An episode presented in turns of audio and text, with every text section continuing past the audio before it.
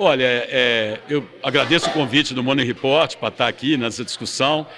É, nós temos um plano muito claro nosso, determinado pelo governador Tarcísio de Freitas. Né? Assim, o desenvolvimento econômico é uma das, das peças-chave nossas. Se você olhar o lema do nosso governo, criado por ele, né? e pra, pela Laís, que é uma menina fora da curva da comunicação nossa, é o 3D, que é o D do desenvolvimento, o D do diálogo, seja ele com quem é que for, empresário, prefeitura, vereadores, assembleia, governo federal. E o D da dignidade, onde a gente tem que ter um olhar muito forte para as questões sociais do, desse Estado. Então, no caso do desenvolvimento, que eu tenho a, a responsabilidade minha, uma das, das, partes do desenvolvimento, você tem outras secretarias também que tem, dependendo de onde você olhar, é localizar e fazer um desenvolvimento com uma visão muito focada na região.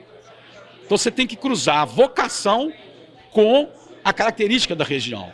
E hoje nós precisamos ter esse olhar, até porque, se você olhar o PIB do estado de São Paulo, eu tenho falado isso em tudo quanto é lugar. 51% na região metropolitana, 19,8% está aqui, você pega São José dos Campos e, e Sorocaba tem mais 4,8, 5,8, mais ou menos 80% do PIB está em quatro regiões. Então nós precisamos mudar esse foco, esse olhar. Não deixar de alavancar essas regiões, mas colocar olhar. Represente Prudente é 1% do PIB, é, Ribeirão Preto é 2,5% do PIB, a Regista é 0,9%. Então nós temos que fazer uma linha de, de, de desenvolvimento muito forte. Tanto que eu estou indo em todas as cidades. Eu pretendo ir nas 645 cidades até o final do ano que vem. Porque se também não conhecer a cidade, você não consegue fazer. E trazer essa, é, o empresário e o poder público para uma conversa, para um diário de construção de soluções. Hoje São Paulo tem 503 cidades abaixo de 50 mil habitantes.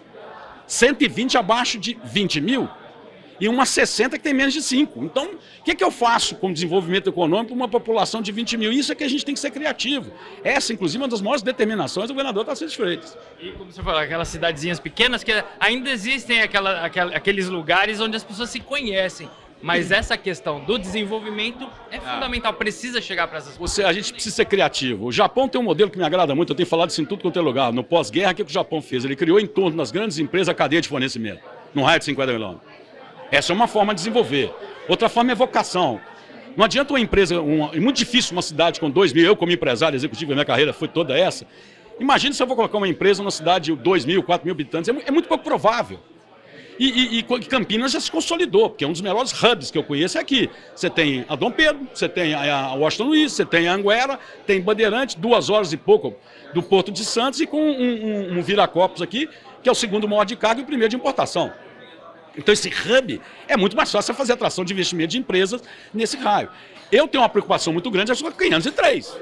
O que, que nós vamos fazer para que eles possam? Senão, você faz a fuga da, da, das pessoas do interior para a capital ou para as grandes cidades. E que dá toda essa pressão de saneamento, crime, insegurança, morar em área de risco.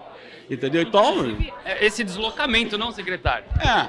Nós temos que ser muito criativos com a política de fomento nosso, isso que desenvolve é, o governador Tarcísio determinou que ficasse debaixo da Secretaria de Desenvolvimento Econômico junto com a Invest, justamente para ter esse olhar aonde nós vamos fomentar. Então tem que ser projetos que realmente criem emprego, renda e riqueza regional. Eu preciso ter esse olhar mais do que um olhar só em polo. Porque senão a gente não vai desenvolver. E essa conversa aqui acaba indo muito nessa direção. É, porque nós estamos convidando os empresários. Olha, eu, eu, fiquei dois anos no Ministério da Economia com o Paulo Guedes. E olha que eu repito para vocês: eu nunca mexi com isso, eu sou empresário, executivo a minha vida inteira. E eu fiquei dois anos, conheci o, o governador Tarcísio de Freitas, sou fã dele, eu acho uma das pessoas mais inteligentes com quem eu já trabalhei. E aí eu falava o seguinte, pô, é legal, é de uma insanidade, para não usar uma outra palavra mais pesada, nós achamos como setor público que a gente entende mais do que o empresário. Essa é uma loucura, eu preciso reunir os empresários para dizer o que, que vocês estão pensando em fazer aqui. Ontem eu tive a oportunidade de ver um lançamento de um prédio que vai ter aqui do lado aqui da, do Vitória Hotel ali. Isso vai ser um marco aqui dentro. Pela qualidade do prédio, já é um marco.